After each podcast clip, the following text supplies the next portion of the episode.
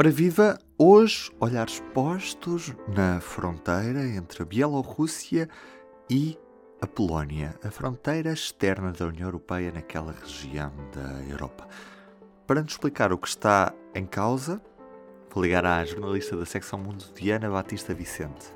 Vamos perceber o que é que se está a passar por lá. Sim. Ruben Martins, daqui, estás-me a ouvir bem? Olá, estou sim.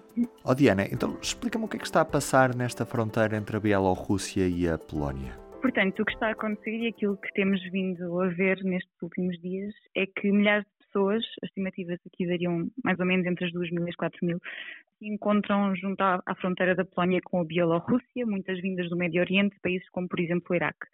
E desde segunda-feira tem tentado forçar a sua entrada em solo polaco e da União Europeia, é?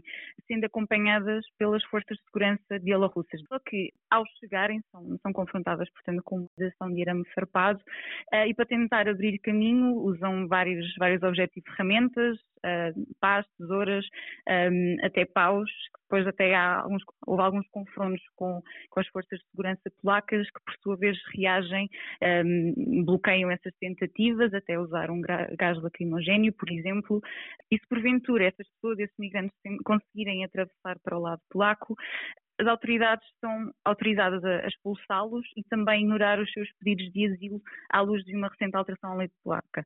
Isto complica muito a situação deles, porque uh, ao serem uh, forçados a voltar para a fronteira, eles também não podem voltar para os seus países de origem por pressão da Bielorrússia que não os deixa sair.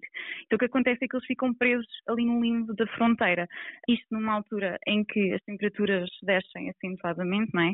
Uh, estamos a falar da, da, Polónia, aqui mais, pelo menos numa das, das, das zonas é mais para o norte da, da Polónia, sem acesso um, a bens essenciais como água, comida, até abrigo. Uh, então vemos nas fotos, por exemplo, algumas tendas, uh, muito fumo das fogueiras, não é, para se tentarem aquecer. E aqui as organizações humanitárias e mesmo os jornalistas não conseguem aceder, não conseguem chegar aos migrantes mesmo para prestar auxílio, porque a Polónia uh, declarou um estado de emergência que impossibilita esse, esse acesso. Nós podemos esquecer também que neste grupo de pessoas também se encontram mulheres e crianças, não é?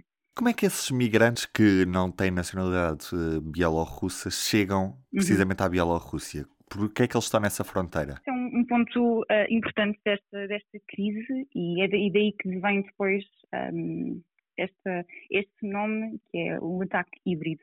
Portanto, a Bielorrússia é acusada de estar a encorajar e a atrair a vinda destas pessoas para o seu país com a promessa de uma entrada, de uma viagem segura para a União Europeia. Um, isto, segundo os relatos e também segundo a União Europeia, um, mediante de o pagamento de milhares de euros, é que os valores um, variam um bocadinho, segundo os relatos, conseguem entrar, ou seja, através de, de, de viagem, não é? Esses números depois podem incluir não só a viagem em si, mas como um visto turístico, é assim que eles permanecem no país, mas também estadias e hotéis e pode incluir o envolvimento de tráfico humano para levar as pessoas até às fronteiras externas, até à fronteira externa da, da União Europeia.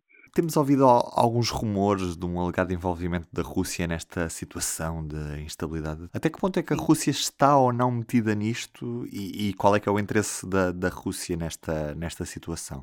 Assim, a Rússia tem vindo a negar uh, várias vezes o seu envolvimento. Também houve relatos de que uma das suas companhias aéreas uh, estaria envolvida, a Aeroflot, que também já vem negar uh, esse envolvimento. Mas é certo é que a Rússia é um aliado próximo da Bielorrússia e mesmo no início da semana os dois presidentes um, discutiram, falaram e manifestaram sua preocupação comum em relação à crise, em relação, por exemplo, à presença de forças de segurança na fronteira um, da Polónia. Um, e depois Lukashenko também veio admitir ter pedido a Putin para viajar a fronteira com a União Europeia.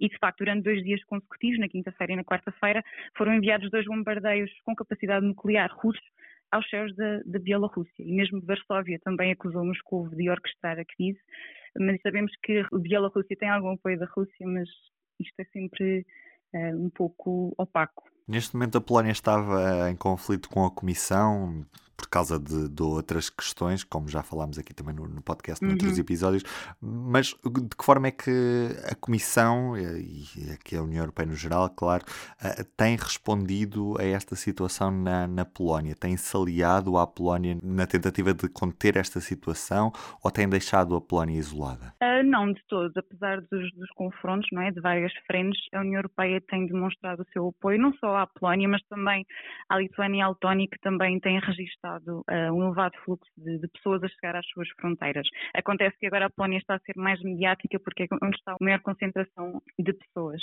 Mas a União Europeia tem demonstrado o seu, o seu apoio, inclusivamente o Presidente do Conselho da União Europeia também se deslocou esta semana a Varsóvia para falar com o Primeiro-Ministro polaco, demonstrou o seu apoio e a necessidade de hum, medidas urgentes para resolver esta, esta crise e nesse sentido já estão a ser discutidas um, mais, mais sanções contra, contra o regime bielorrusso e outras medidas para tentar travar o fluxo de pessoas não é, que chegam às fronteiras, porque isto também é uma crise de segurança na fronteira externa da União Europeia.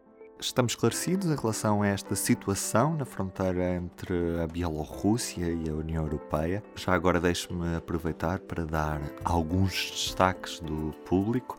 Neste domingo tivemos um trabalho grande sobre Eric Zemmour, ele que é um jornalista, comentador político da direita francesa, que nas sondagens se apresenta como um possível principal rival de Emmanuel Macron nas eleições presidenciais do próximo ano em França, deixando de parte Marine Le Pen.